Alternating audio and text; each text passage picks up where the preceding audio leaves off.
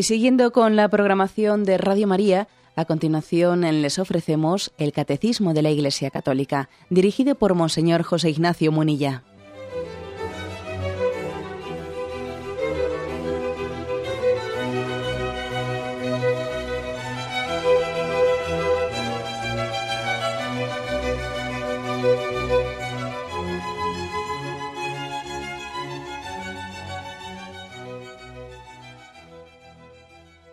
Cordial saludo a todos los oyentes de Radio María. Un día más, con la gracia del Señor, proseguimos el comentario del Catecismo de nuestra Madre la Iglesia. Estamos en la explicación del tema de la oración en el Antiguo Testamento.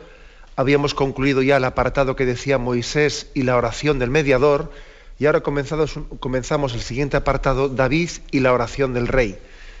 Buscamos pues cómo aprender a orar a través de las grandes figuras del Antiguo Testamento. Es el punto 2578 en el que habíamos quedado. Dice, la oración del pueblo de Dios se desarrolla a la sombra de la morada de Dios, el arca de la alianza y más tarde el templo. Voy leyendo poco a poco eh, para que así vayamos un poco desgranando el contenido del catecismo. Una primera afirmación que no es baladí, no es una tontería. Decir que la oración del pueblo de Dios, Israel fue aprendiendo a orar a la sombra, dice, a la sombra de la morada de Dios. Es decir, Dios iba eh, revelando que hacía morada en medio del pueblo de Israel. Y preparando el misterio de la encarnación, hay toda, eh, todo un misterio hay toda una, continuidad en, la que se subraya cómo Dios habita en medio de su pueblo, el arca de la alianza que camina junto con ellos, la tienda del encuentro, más tarde el templo de Israel, Dios habita en medio de su pueblo, y la oración, la oración va creciéndose y se va desarrollando, dice, a la sombra de la morada de Dios. Esto es importante. ¿eh? ¿Por qué? Porque a veces esto tiene aplicaciones muy prácticas para nosotros. ¿eh? Porque en el fondo eh, esto está como subrayando el hecho de que la oración es un encuentro, un encuentro con Dios. Es un encuentro con un tú y por lo tanto, si Dios habita en este lugar, venimos especialmente a este lugar a hacer oración. Cuando entendemos equivocadamente la oración, muy típico de nuestra cultura, muy típico, ¿no? Esta tendencia de la nueva era en la que estamos tan enfrascados. Cuando entendemos la oración como una mera introspección, como una introspección, pues entonces, bueno, poco importa cuál es la morada de Dios. Y entonces no, no, yo no voy al templo a orar. Y me importa poco que Dios habite aquí o allá. No, no, si la oración es una introspección, se trata de que yo conmigo mismo ahí me enfrasco en mis pensamientos. Y esto, esto ha configurado un poco una de las deformaciones más frecuentes con, respecto a lo que es la oración. ¿eh? Es fácil eh, escuchar a algunas personas decir, bueno, yo, yo más que rezar, sí, yo rezo, pero yo rezo pensando en mis cosas, ¿no? Para mí rezar es pensar en mis cosas. Y entonces confunden rezar con ensimismarse, dándole vueltas a sus cosas o a sus problemas, ¿no? Es como un rato de reflexión conmigo mismo. Eso es la oración. Bueno, pues eso no es la oración. Eso no es la oración. Eso es otra cosa, ¿no? Eso es una introspección en la que uno pues, tiene eh, pues una autoobservación de sus cosas, sus problemas, una meditación, una meditación de cómo le va la vida, una especie de alto en el camino para, eh, para observarse, para, para, meditar de cómo van las cosas, pero eso no es un encuentro con, con un tú que es Dios. Entonces, claro, eh, digamos que nos sana mucho, ¿no? Sana mucho eh, eh, esta equivocación tan grande de qué es la oración, entendida como una introspección que es pensar en mis cosas, etcétera, ¿no? Sana mucho entender lo que dice aquí el catecismo, que el pueblo de Israel aprendió a orar a la sombra de la morada de Dios. Ellos reflexionaban, ¿dónde hace morada Dios? En la tienda del encuentro, en el arca de la alianza, en el templo de Jerusalén. Pues vamos allá a hacer oración. Ya sé que algunos me diréis, bueno, pero Jesús nos dijo que cuando vayas a orar, mm, basta con que cierres la puerta de tu habitación y en tu interior ores. Sí, sí, de acuerdo, bien. Sí, pero eso es porque ya hemos avanzado más en la, en la, revelación y hemos entendido que también nosotros somos templo del Espíritu Santo y que por lo tanto podemos también orar con Dios en nuestro interior porque en Él habita el Espíritu Santo pero no demos tan fácilmente, por supuesto, todo, eh, todo ese, estamos en el Antiguo Testamento todavía, eh, no demos tan fácilmente, por supuesto, el que tiene que haber todo un avance en la revelación hasta entender que somos templo del Espíritu Santo. Y no demos tan fácilmente y equivocadamente, por supuesto, que cuando hoy en día se confunde la oración con una introspección y un meditar conmigo mismo mis cosas y pensar en mis cosas, eso es porque en el fondo tenemos plenamente asumido que somos templo del Espíritu Santo. No, no, eso no es, es otra cosa. ¿eh? Es otra cosa, es una visión quizás mm, secularizada de la oración. Es una secularización de la oración. Sí se puede decir tal cosa, pero sí, yo creo que es cierto, ¿no? Por lo tanto, afirmación primera ¿no? de este punto del catecismo, 2578. La oración del pueblo de Dios se desarrolló a la sombra de la morada de Dios. ¿Dónde habita Dios? ¿no? Y subo a lo alto de la montaña para orar con Él, orar ante Él. Y en el templo, en el lugar, del encuentro, eh, me descalzo, me postro ante Él, etc. ¿no? Se busca la presencia de Dios y ante la presencia de Dios se ora. Esto es lo que subraya que la oración es un encuentro. Es un encuentro. Es un salir de, ti, de tus cosas para hablar con Dios. No ensimismarte en tus cosas, en una introspección para darle vuelta a lo tuyo, a lo tuyo, a lo tuyo. No, no. La oración tiene algo de un olvídate de ti y ven a hablar conmigo aunque evidentemente ya sabemos que uno va a Dios con sus preocupaciones, pero tiene que haber un salir de uno mismo. De lo contrario, confundimos la oración con un yo-yo. No es un encuentro con un tú, sino que es darle vuelta a tus cosas.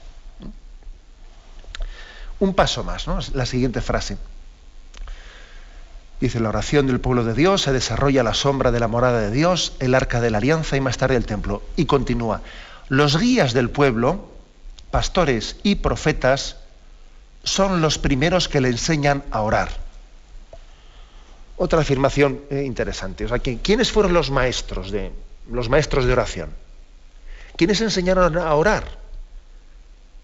Es que, ¿qué pasa? Que la oración era, digamos, como una cosa, pues, un capítulo aparte que se reservaba para algunos especialistas en la oración. ¿eh?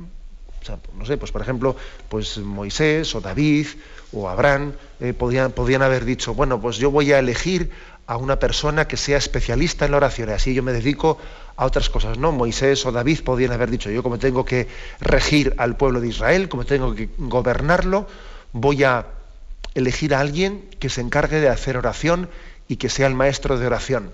Esto se lo delego a otra persona, ¿no? Se lo delego. Pues no, no señor.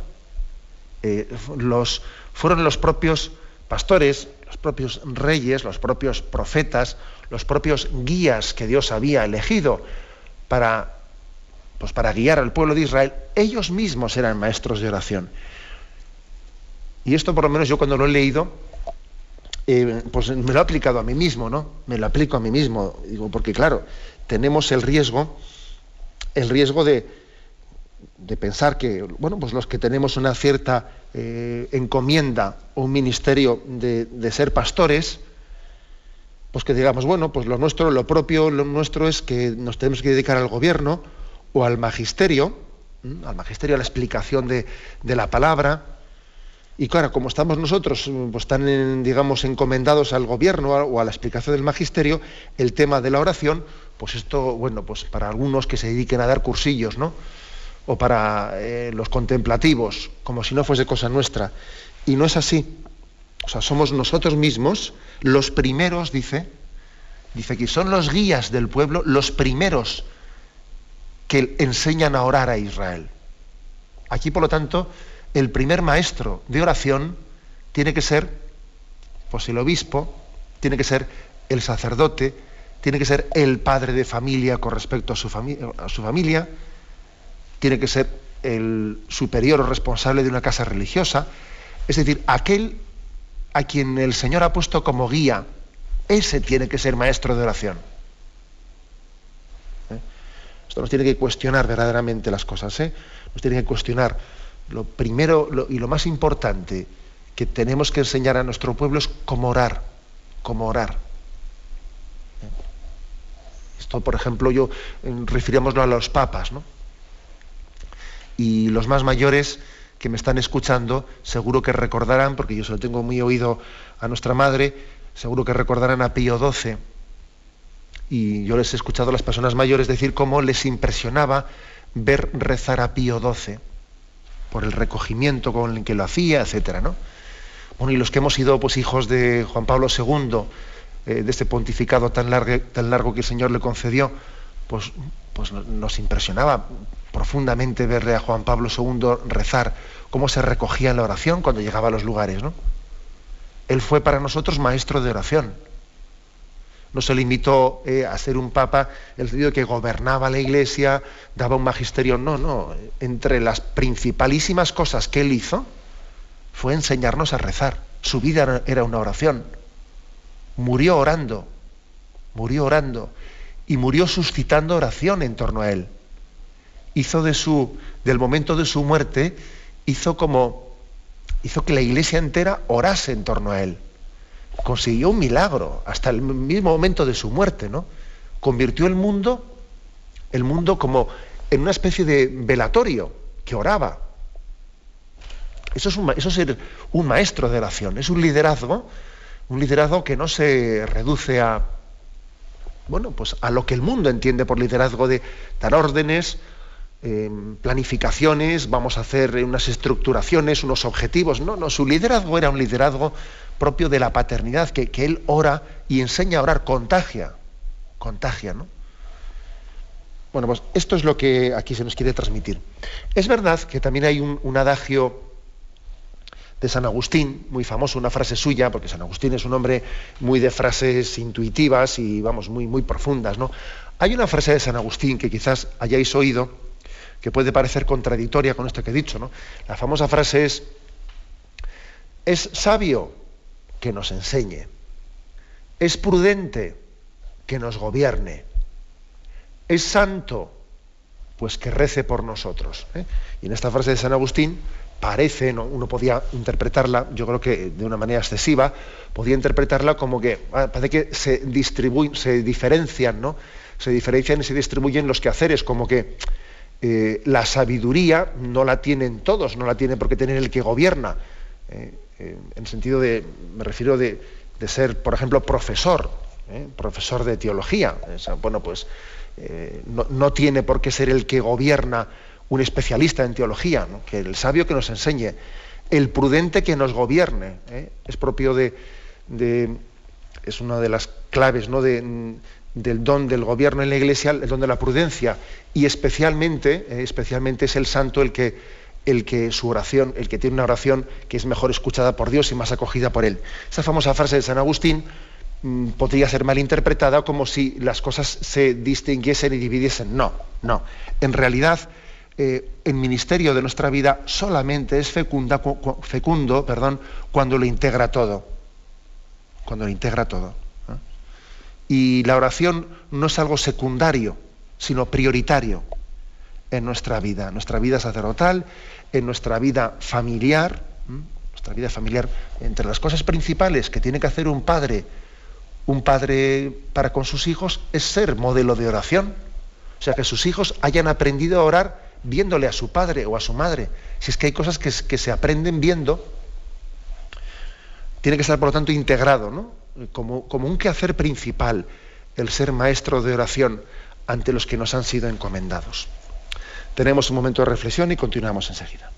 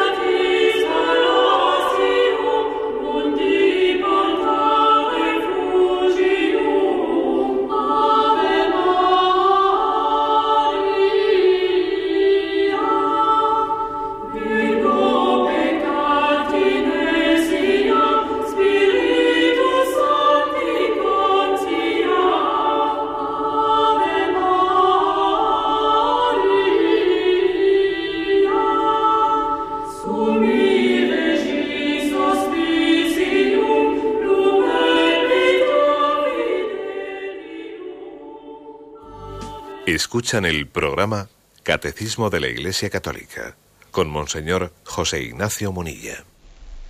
Continuamos la explicación del punto 2578. Pasamos a unos pasajes del primer libro de Samuel, en el que también se nos está eh, poniendo un modelo concreto de oración. Dice así, el niño Samuel aprendió de su madre Ana cómo estar ante el Señor. ¿Mm? Aquí se pone un pasaje concreto que lo vamos a, escuchar. Eh, recordáis, si no lo, recuerdo yo, que la madre de Samuel, Ana, no podía, estaba triste, compungida, porque no podía eh, tener descendencia. Y dice así, una vez después del banquete ritual en Silo, Ana se levantó. El sacerdote Elí estaba sentado a la puerta del santuario del Señor. Ella, llena de tristeza, suplicó al Señor, llorando a lágrima viva y le hizo esta firme promesa, Señor del universo, si prestas atención a la humillación de tu esclava, si me tienes en cuenta y no me olvidas, si me concedes un hijo varón, te prometo que te lo entregaré de por vida y que nunca se afeitará la cabeza. Bueno, esto que os puede sorprender de nunca se afeitará la cabeza era una mm, promesa que en el Antiguo Testamento tiene cierta frecuencia, que se llama eh, ser nazir, eh, el naziriato, eh, es una especie de promesa que se hacía al Señor, ¿no? signo de consagración. O sea, ella le promete ofrecerle su hijo y que va a ser nazir, nazir se llama aquel que no se afeitaba la cabeza. Bien, continúa su oración, está a lágrima viva orando esta mujer. Elí, por su parte, observaba los labios de esta mujer, de Ana, que no cesaba de orar al Señor. Como hablaba para sí, moviendo los labios, pero sin alzar la voz, Elí creyó que estaba borracha y le dijo, ¿Hasta cuándo te va a durar la borrachera? Arroja el vino que tienes dentro. Ana le respondió, No es eso, Señor, es que soy una mujer desgraciada, pero no he bebido vino ni alcohol solo desahogaba mis penas ante el Señor. No me tomes por una desvergonzada si me he excedido al hablar. Lo que he hecho, lo he hecho abrumada por mi dolor y mi desgracia. Elí le dijo, vete en paz y que el Dios de Israel te conceda la gracia que le has pedido. Ana respondió, que tu servidora cuente con tu favor. La mujer se marchó y comió y cambió de semblante. Bien, entonces Ana queda embarazada y tiene a su hijo Samuel, ¿no? Pero ¿por qué pone aquí el catecismo este texto? ¿Por qué, por qué lo subraya? ¿Por qué lo destaca? Bueno, porque es impresionante verle a esta mujer cómo reza eh, con una, vamos, con una desnudez plena del corazón. Reza a corazón abierto, a corazón descubierto. A lágrima viva, dice, a lágrima viva dice que movía los labios hasta el punto de que el sacerdote Elí, al verla rezar así, eh, pues con, esa gestualidad, con una gestualidad pues, propia de quien está sufriendo y además no, no tiene respetos humanos para manifestar su sufrimiento por fuera. Movía los labios, movía la cabeza y el sacerdote Elí dice, esta está borracha. Le pareció que estaba borracha por ver cómo se movía y cómo lloraba, etcétera, no, no, no estaba borracha, ¿no? ¿Por qué pone el catecismo este texto como, como un modelo de oración? Porque es importante que nosotros cuando recemos, cuando oremos ante Dios, lo hagamos eh, superando rubor y respetos humanos. Rubor y respetos humanos. Uno reza ante Dios con el cuerpo entero, olvidando, olvidándose de que es visto por los demás. ¿Eh? También esto es una gracia muy grande. ¿Mm? Es una, es una especie de despreocupación de uno mismo cuando está delante de Dios. Para poder orar bien es básico, es fundamental el que a mí solo me importe cómo me mira Dios. Que tenga poca, eh, una despreocupación de guardar, eh, de, guardar el cómo soy visto por los demás. Esto no quiere, yo no estoy diciendo con esto que no sé, que la oración tenga que traducirse en, eh, pues, en toda una serie de, gestos eh, pues, raros, ¿no? o excéntricos. Eh, no, yo no digo eso. No digo eso. Si posiblemente una oración puede ser hecha con mucha intensidad y con mucha sinceridad, aunque exteriormente no tenga gestos, pues, gestos muy llamativos. Pero fijaros bien, es decir, tampoco tenemos que avergonzarnos. No tenemos que avergonzarnos de que si tengo que llorar ante el Señor, lloro. ¿eh? Y si me tengo que postrarme, me postro. ¿eh? O sea, tampoco, ojo, a, esto me refiero. No hay que enfatizar artificialmente ¿no? Eh, pues la gestualidad, pero tampoco hay que avergonzarse de ella. Tampoco tenemos que estar como reprimiéndonos para, mm, pues para no ser vistos por los demás. Llama la atención que cuando nosotros hacemos una visita a Jerusalén, y, vamos al muro de las lamentaciones y vemos los judíos como rezan en aquel lugar y ciertamente ellos eh, pues, tienen una gestualidad muy fuerte, eh, cómo se balancean, cómo oran, cómo cierran los ojos, como tal. Bueno, muchas veces a nosotros nos, parece exagerada esa gestualidad. Y digo yo, vamos a ver, no, no, la critiquemos tan ligeramente, ¿eh? no la critiquemos tan ligeramente porque mm, también es expresión de la fuerza, ¿eh? de la fuerza interior con la que rezamos la gestualidad exterior. Que como digo, no debemos de enfatizarla artificialmente, pero que al sacerdote Elí le conmovió esa mujer que rezaba eh, con tal intensidad que hasta pensó que estaba borracha. Y acogió y la, y la bendijo, ¿no? Y el Señor escuchó su oración y le dio lo que pedía, ¿no? que era esa, descendencia. Le dio a su hijo Samuel, que fue también fruto de sus lágrimas. Fruto de sus lágrimas. Bien, hay aquí un modelo de oración. El siguiente modelo nos lo dice aquí. El, el niño Samuel aprendió de su madre Ana cómo estar ante el Señor y del sacerdote Elí cómo escuchar su palabra. Este es el siguiente texto, que esto resultará más conocido. Eh, lo tenéis Primera Samuel, capítulo tercero. Es la vocación de Samuel. ¿eh? Os resultará más conocido. El joven Samuel estaba al servicio del Señor bajo la custodia de Elí.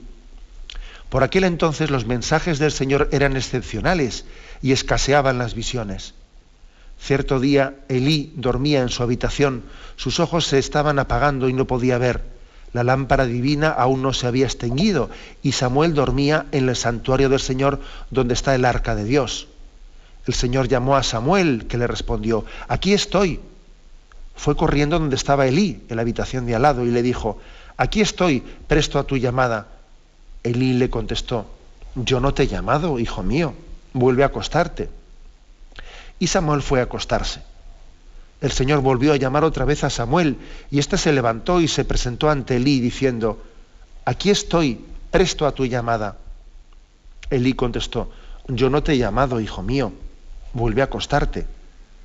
Y es que Samuel todavía no conocía al Señor, ni se le había revelado su palabra. El Señor volvió a llamar a Samuel por tercera vez y él se levantó y se presentó ante Elí diciendo, aquí estoy, presto a tu llamada. Entonces Elí comprendió que era el Señor quien llamaba al muchacho y le dijo, vuelve a acostarte y si alguien te llama, respóndele, habla Señor, que tu siervo escucha. Y, Samuel se fue a acostar a su habitación. El Señor volvió a insistir y lo llamó como antes, Samuel, Samuel. Y él le respondió, habla Señor, que tu siervo escucha. Bueno, un texto, como veis, eh, precioso, impresionante, en el que hay una introducción a la oración. ¿eh? Elí, el sacerdote Elí, le está enseñando, le está introduciendo a este Samuel, a este Samuel por, por el que su madre, eh, su madre Ana había, había orado también para, para, que Dios le diese esa descendencia. Ahora es el sacerdote Elí el que le enseña a orar. Y le enseña a orar, pues sobre todo, Mm, haciéndole, enseñándole a escuchar la palabra de Dios. A caer en cuenta que lo primero que hay que hacer para orar es escuchar, ponerse en una disposición de acogida de lo que Dios nos diga. Y esto también tiene mucha actualidad, porque es muy frecuente que cuando intentamos enseñar a orar a alguien, la primera dificultad que nos diga, pues sea tan, tan sencilla como yo no oigo nada, yo no le oigo a Dios. ¿Eh? Si la oración es un diálogo, yo no oigo. ¿eh? Yo cómo sé lo que Dios me dice. A ver cómo. ¿eh? Esa es la primera dificultad, la que nos dice un niño, un adolescente, un joven y un adulto.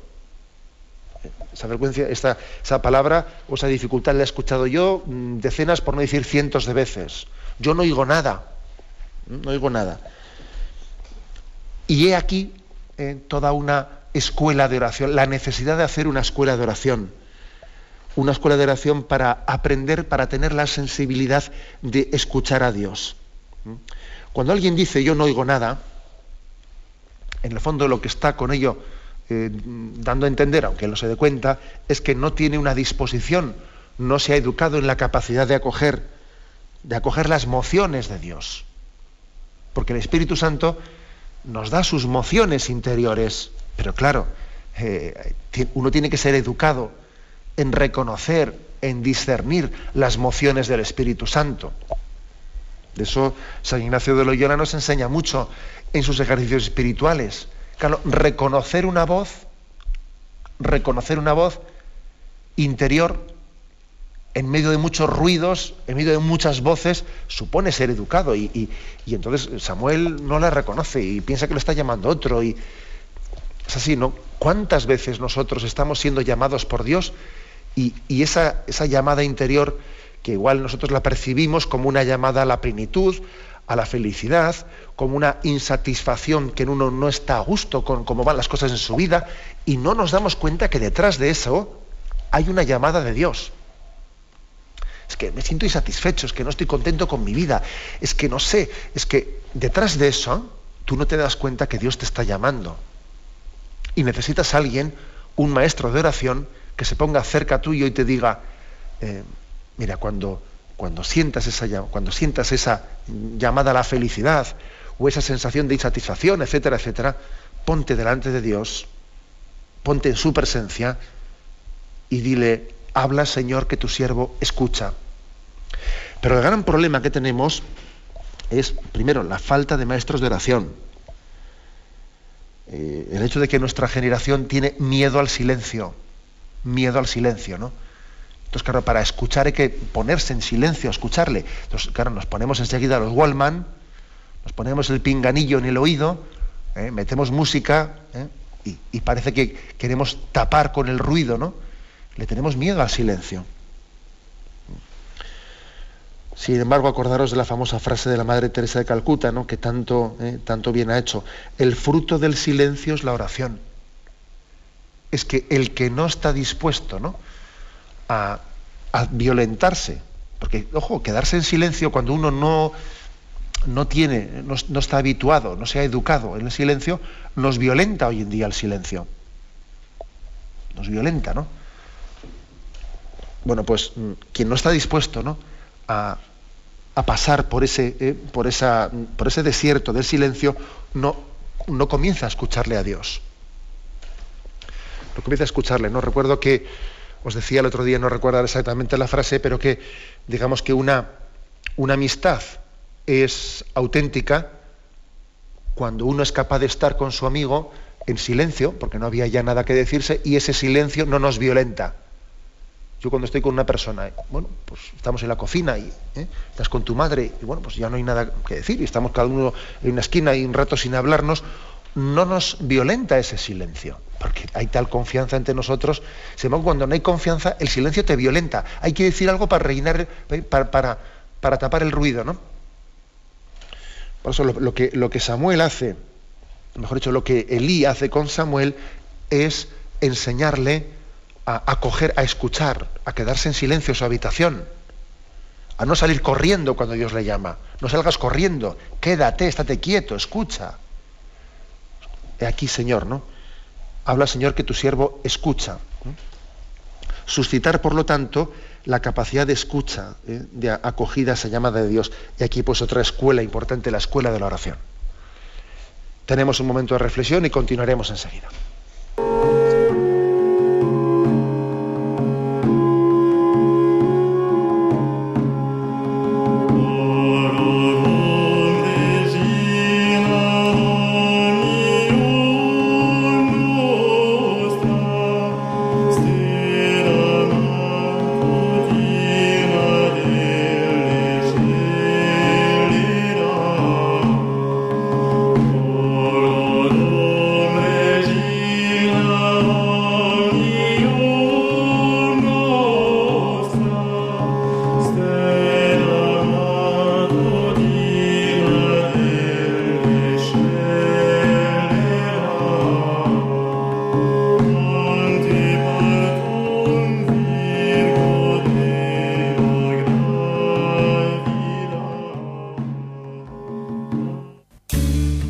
María fueron guardados los tesoros de Dios, que la escogió como madre singular.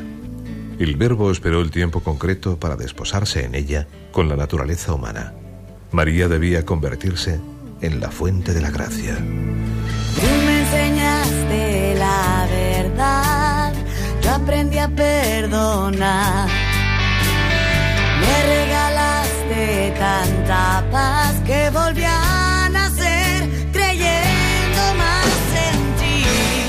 En este Adviento Radio María te invita a vivir la esperanza cristiana al calor de las ondas. Participa en el proyecto de la Virgen para acompañar a cada hermano en el camino que lleva a Cristo. Construye con nosotros la radio de la esperanza para que la voz de la Madre se escuche en cada familia. Participa con tu donación en cualquier sucursal del Banco Popular o sus filiales en la cuenta de la Asociación Radio María. También puedes hacerlo por transferencia bancaria, giro postal o cheque a nombre de Asociación Radio María, enviándolo a Radio María, calle Princesa número 68, segundo E, 28008 de Madrid. Espera con nosotros el momento culminante de la historia de la salvación. Este Adviento, espera en María. Radio María, la fuerza de la esperanza.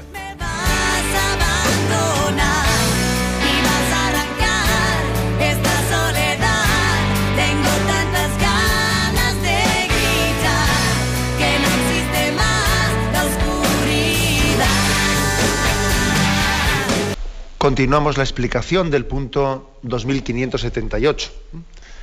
Después de haber puesto el caso de cómo la madre eh, de Samuel le enseñó a su hijo también a rezar y cómo el sacerdote Elí, Elí enseña también Ma- a Samuel, es maestro de oración para él, dice, más tarde también él, también Samuel se refiere, ¿no? También él conocerá el precio y la carga de la intercesión. Por mi parte, lejos de mí pecar contra el Señor, dejando de suplicar por vosotros y de enseñarnos el camino bueno y recto. ¿A qué se refiere esto último? Bueno, pues que también en el libro de Samuel, vais a verlo ahora en el capítulo 12, hay también otra, mm, otra gran lección de cómo, de cómo orar, de cómo es la oración. ¿eh?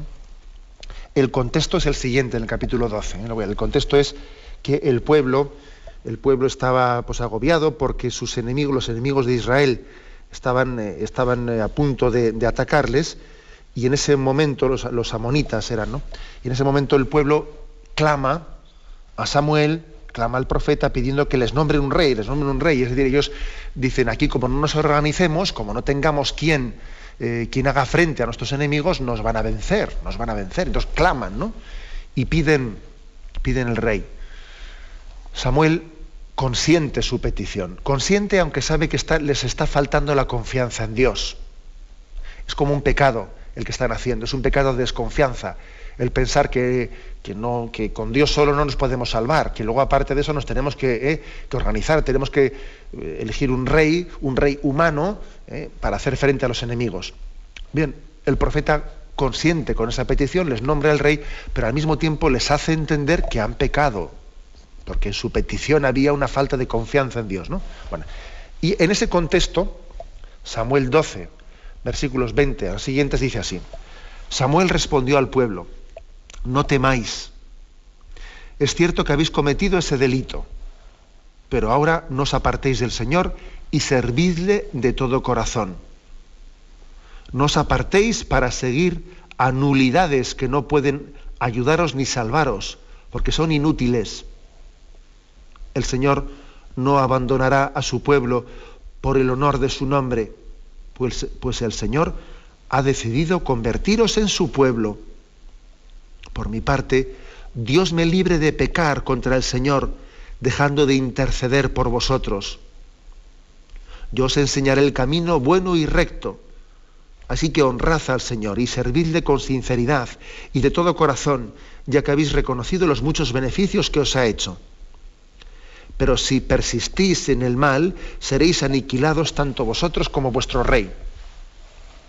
Bueno, llama la atención, ¿no? El que les pega un correctivo fuerte, diciendo, mira, mm, Yahvé tiene paciencia con vosotros y os ha concedido ese rey. Ahí tenéis ese rey. Pero ahora no pongáis, no pongáis vuestra confianza en ese rey. Poned vuestra confianza en Dios. ¿Mm? Pero lo que más nos, nos- nos interesa a nosotros de este texto, de cara a, la oración, es esta frase de Samuel, ¿no? Por mi parte, Dios me libre de pecar contra el Señor, dejando de interceder por vosotros. Es decir, que Samuel reconoce que él ha recibido pues, una, pues, un ministerio, un encargo, un encargo de intercesión por ese pueblo. Y no únicamente tiene que pegarle el tirón de orejas que le está pegando. Aparte de ese tirón de orejas, aparte de recordarles, de recordarles que- que les falta confianza en Yahvé, aparte de eso, él tiene que interceder por ellos. Dios me libre de pecar dejando de interceder por vosotros. Esto es fuerte, ¿no? Porque muchos de nosotros que hemos recibido también un encargo, un ministerio, uno dice, yo peco, yo estoy pecando si no rezo por los que me han sido encomendados. O sea, Dios quiere que nos presentemos ante Él no, no en solitario, sino cargando sobre nosotros, cargando a nuestras espaldas los que Él nos ha encomendado. Es el ministerio de la intercesión que tenemos unos por otros. Y el Padre ora a Dios por sus hijos. Y el sacerdote ora a Dios por su parroquia. Y uno ora por su familia. Por su familia. Y aquí no vale decir allá cada uno con lo suyo. No, Señor. No, Señor. ¿eh? Eh, Dios ha querido que la salvación de otros dependa de la nuestra. Este es el misterio, ¿no? Lo que decía Pío XII, lo Mane Generis. Misterio, misterio insondable, el que la salvación de unos dependa de la de otros. No, dependa de, de la oración de otros y el sacrificio de otros, ¿no? Es una frase de, esa encíclica Humani Generis impresionante, ¿no? Misterio insondable, que la salvación de los hombres dependa de la oración y el sacrificio de otros. ¿Y esto cómo se explica? Mira, hay cosas que nos superan, pero que tenemos que adentrarnos en ella. No somos un, somos un misterio, eh, un misterio, pero totalmente trabado en un pueblo, en una familia.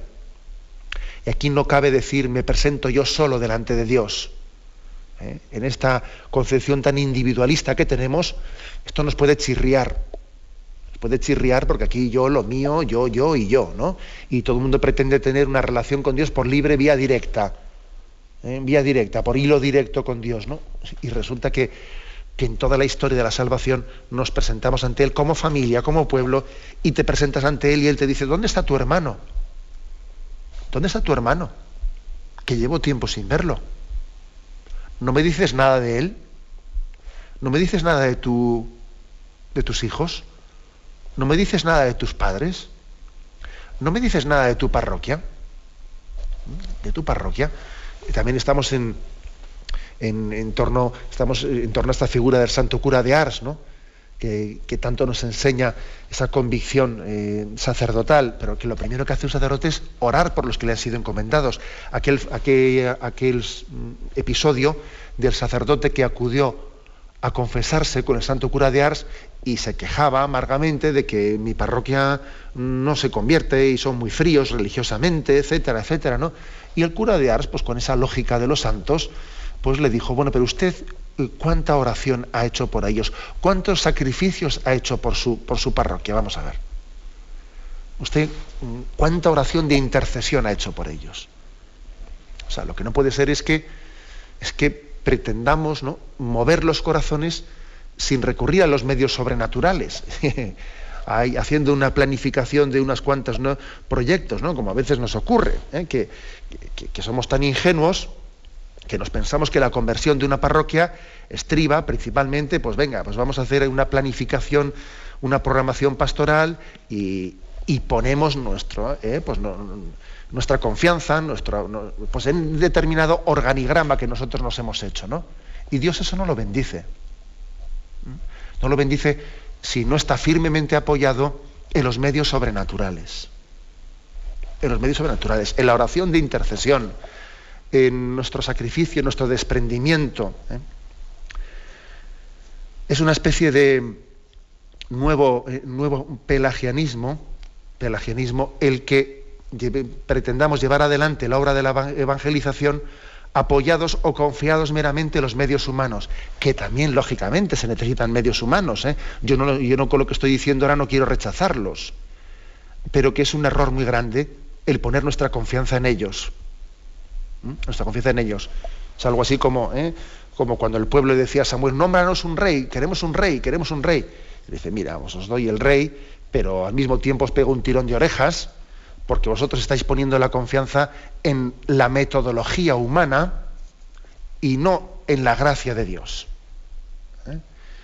Y, y no únicamente les echa la bronca, como digo, sino que luego Elí, Elí dice, yo pecaría si ahora no rezo por vosotros, si no, si no intercedo, además de haberos hablado, además de haberme dirigido a vosotros, ¿no?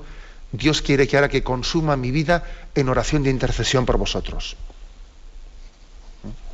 Esto, por ejemplo, una catequista. Pues una catequista lo principal que puede hacer es presentarle ante el Señor uno a uno sus niños. Te presento este y el otro, su familia, oro por él, intercedo por él. Y así pondríamos muchos ejemplos, ¿no? Para, para aprender a orar, ¿eh? aprender a orar, aprender que, que la oración tiene que ser la columna vertebral ¿eh? de la tarea o de la labor pastoral de la Iglesia. Esta es la gran enseñanza que nos quiere dar aquí el Catecismo con este punto, 2578, que hemos concluido. Vamos a dar paso a la intervención de los oyentes. Podéis llamar para formular vuestras preguntas al teléfono 917-107-700. 917-107-700.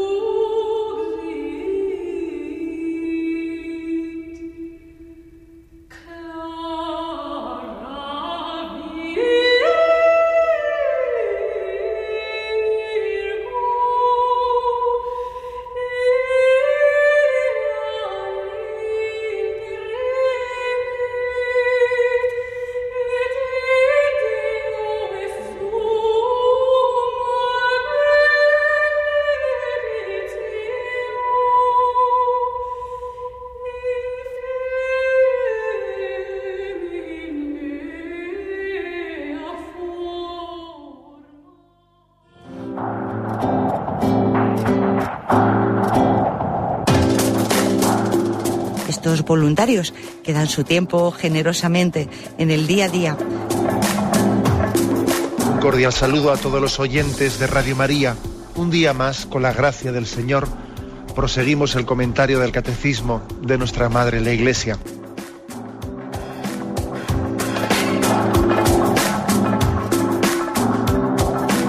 porque le has quitado la única manera de protesta que tiene. O sea que cuando hay un dolor fuerte no hay que tomar analgésicos, hay que ir No, no, hay directamente que al médico. tomar, no, sí, hay que, bien, pero, médico. pero no analgésicos fuertes para que se cometa el error de bloquear la defensa y no poder llegar al diagnóstico. Bien, bien. ¿Le gustaría tener sus programas favoritos de Radio María para escuchar en cualquier momento? Llame y pídanos el programa que más le interesa en cualquiera de sus emisiones. Recogeremos su petición y sus datos completos para hacer el envío. Solo necesita un lector de CD o DVD que admita el formato de compresión MP3. Llame al 917-107-700 y atenderemos su petición encantados. Tome nota. 917-107-700. Radio María, más cerca de usted.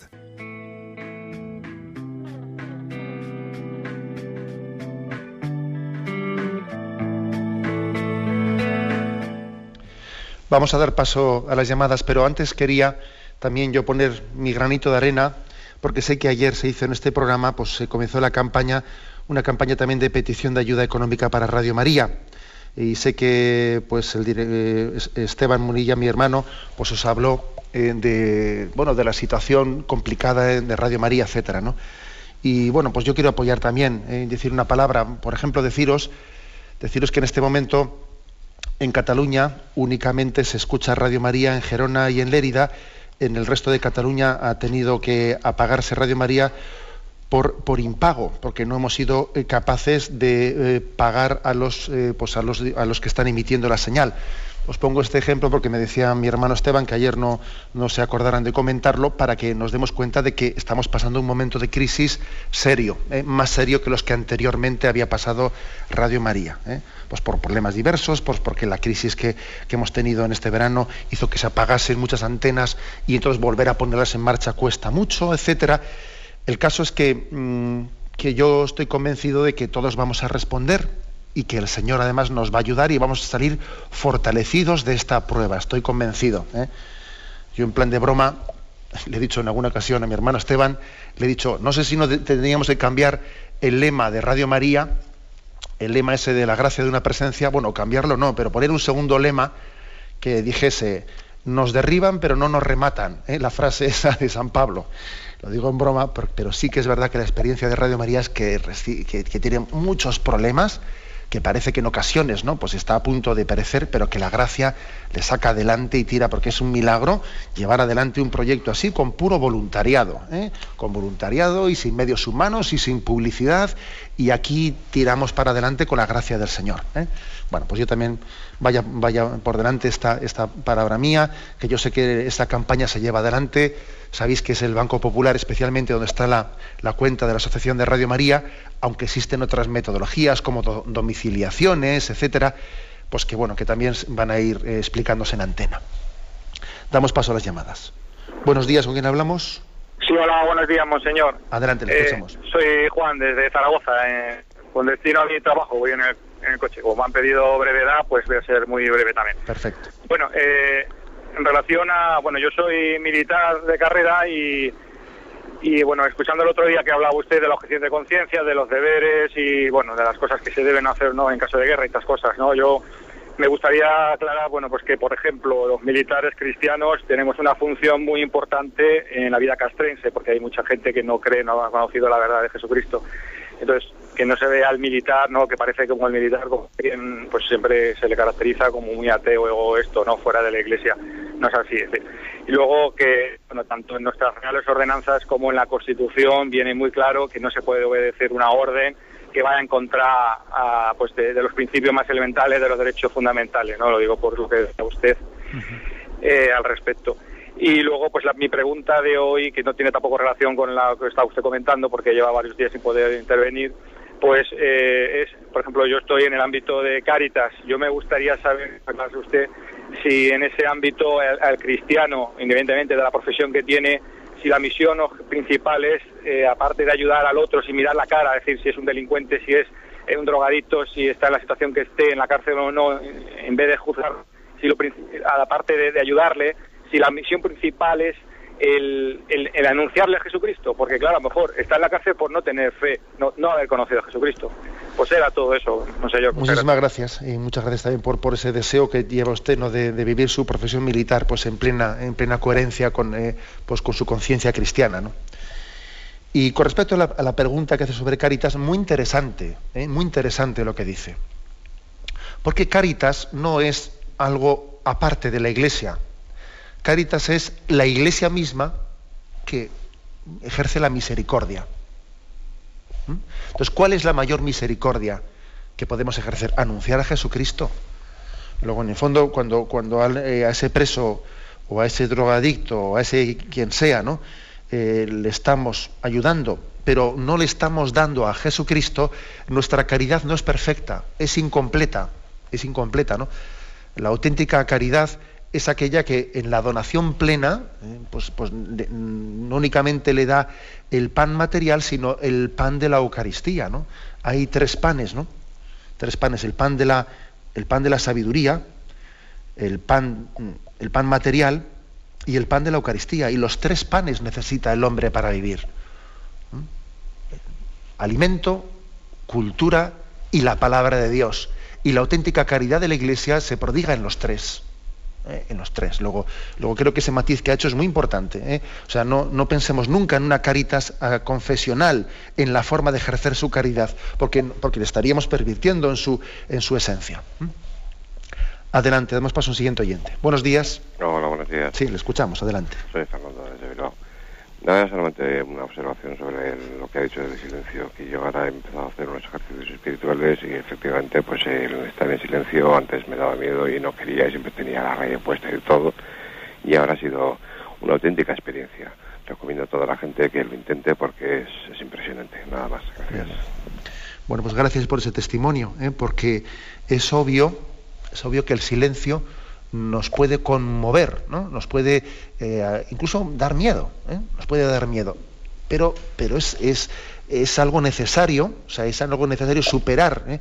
no quedarse atrapado ¿no? en, esa, en esa experiencia o en esa sensación, mejor dicho, sino romper, romper ese hielo y entender que, que del silencio, del silencio mm, brota una actitud de acogida, de acogida, escucha, ¿no? Esa fuerza con la que la palabra de Dios nos dice, escucha, escucha, es decir, sal de tus cosas, despójate, eh, la, la esponja hay que apretarla para despojarla de- de- del agua sucia para que luego pueda penetrar el agua, el agua cristalina. ¿eh? Ese ejercicio, por lo tanto, de hacer silencio en nosotros es importante para la oración. Adelante, vamos a pasar a un siguiente oyente. Buenos días, Sí, buenos días, padre. si le escuchamos. Eh, soy Mercedes de Madrid. Adelante. Quería dar una pequeña aportación mía, Vale. que me he sentido con muchas ganas. Eh, he sentido la necesidad de este, en estas vacaciones, que yo tengo muchos hijos, 9 y 25 nietos, todos casados, ellas, eh, los hijos, de, de, de- de simplemente el día de Navidad que nos reunimos y que me da apuro mm, decir un Padre Nuestro. Porque necesito yo el comunicar, que ellos saben que soy religiosa y que pero mm, no me atrevo, me da vergüenza, como usted dice, y entonces he sentido esa necesidad grande. Nada más. Muchísimas gracias, Padre. Ojalá y así sea. ¿eh? Pues sí, la verdad es que yo recuerdo que una de las cosas que solíamos hacer en la parroquia, siendo yo párroco en Zumárraga, solía ser enviar a los domicilios la felicitación de Navidad eh, acompañada de una oración para hacer la familia junta en la cena de Nochebuena. ¿eh? Porque, porque es importante que, superemos el respeto humano de decir, vamos a ver, vamos a ponernos todos en torno al Belén y vamos a hacer una oración, ¿no? Bueno, cada uno tiene que, saber el terreno que pisa y habrá familias en las que esto no se puede hacer, ¿no? Pero igual hay familias en las que especialmente en esa noche santa se puede dar un pasito, un paso de romper imagen. Ah, Yo recuerdo que desde pequeños nos, enseñaban esa, eh, esa oración tan humilde y sencilla, ¿no? El niño Jesús que nació en Belén bendiga esta mesa y a nosotros también. ¿eh? Me acuerdo que eso nos lo enseñaban pues, en, la, en la más tierna infancia, ¿no? Era casi de las primeras palabras que decíamos. ¿eh? Luego me, me parece eh, mm, pues, importante que también usted comparta con nosotros esa inspiración.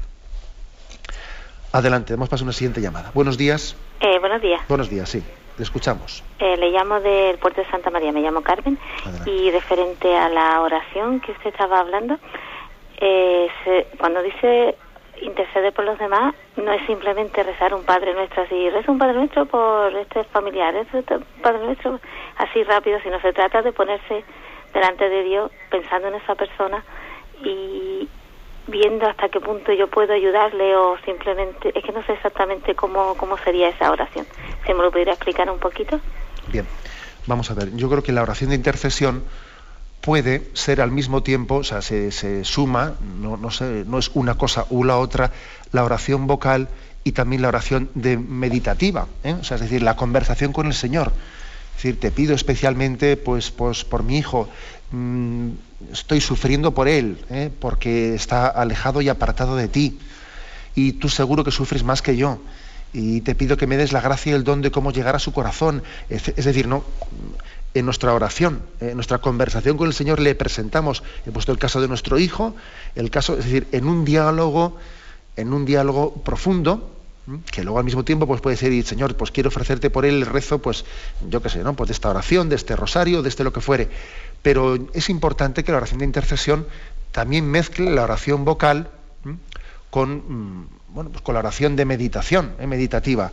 Y que también al final se extraiga de esa oración, pues a veces el Señor también, después de un rato de oración, no, sé, nos quiere como, quiere concluir la oración como con unas convicciones. Uno dice, pues, por ejemplo, sale de, la, sale de la oración con la convicción de que el Señor le ha querido transmitir pues que tengo que tener más cariño con él, que cuando mm, tenemos broncas, pues em, sale mi amor propio y entonces yo no dejo de ser testigo del amor de Dios delante de él, porque mi amor propio eh, pues distorsiona las cosas, ¿no? Entonces yo con el Señor he hablado, le he pedido por él, pero también el Señor me ha respondido y ha dejado grabado, ¿eh? grabado en mi corazón eh, pues una moción interior de que tengo que tener más misericordia, más cariño, eh, etcétera, etcétera. Luego la oración es, mm, es, es, un diálogo que también incluye oraciones vocales, porque las oraciones vocales también son diálogo, pero también de, la oración de intercesión el Señor puede, porque eso es, Él es soberano, puede también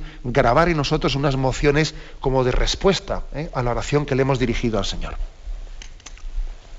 Tenemos el tiempo cumplido. Me despido con la bendición de Dios Todopoderoso, Padre, Hijo y Espíritu Santo. Alabado sea Jesucristo.